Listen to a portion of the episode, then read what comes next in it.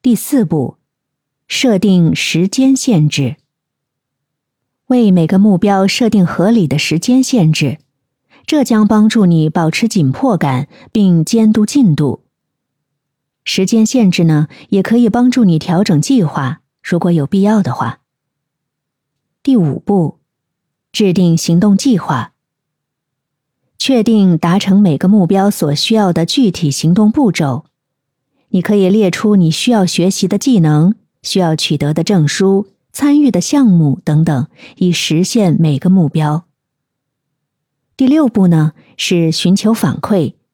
也就是说，和你信任的导师、同事或者朋友交流你的职业目标，他们可以提供有价值的反馈和建议，帮助你进一步完善你的职业规划。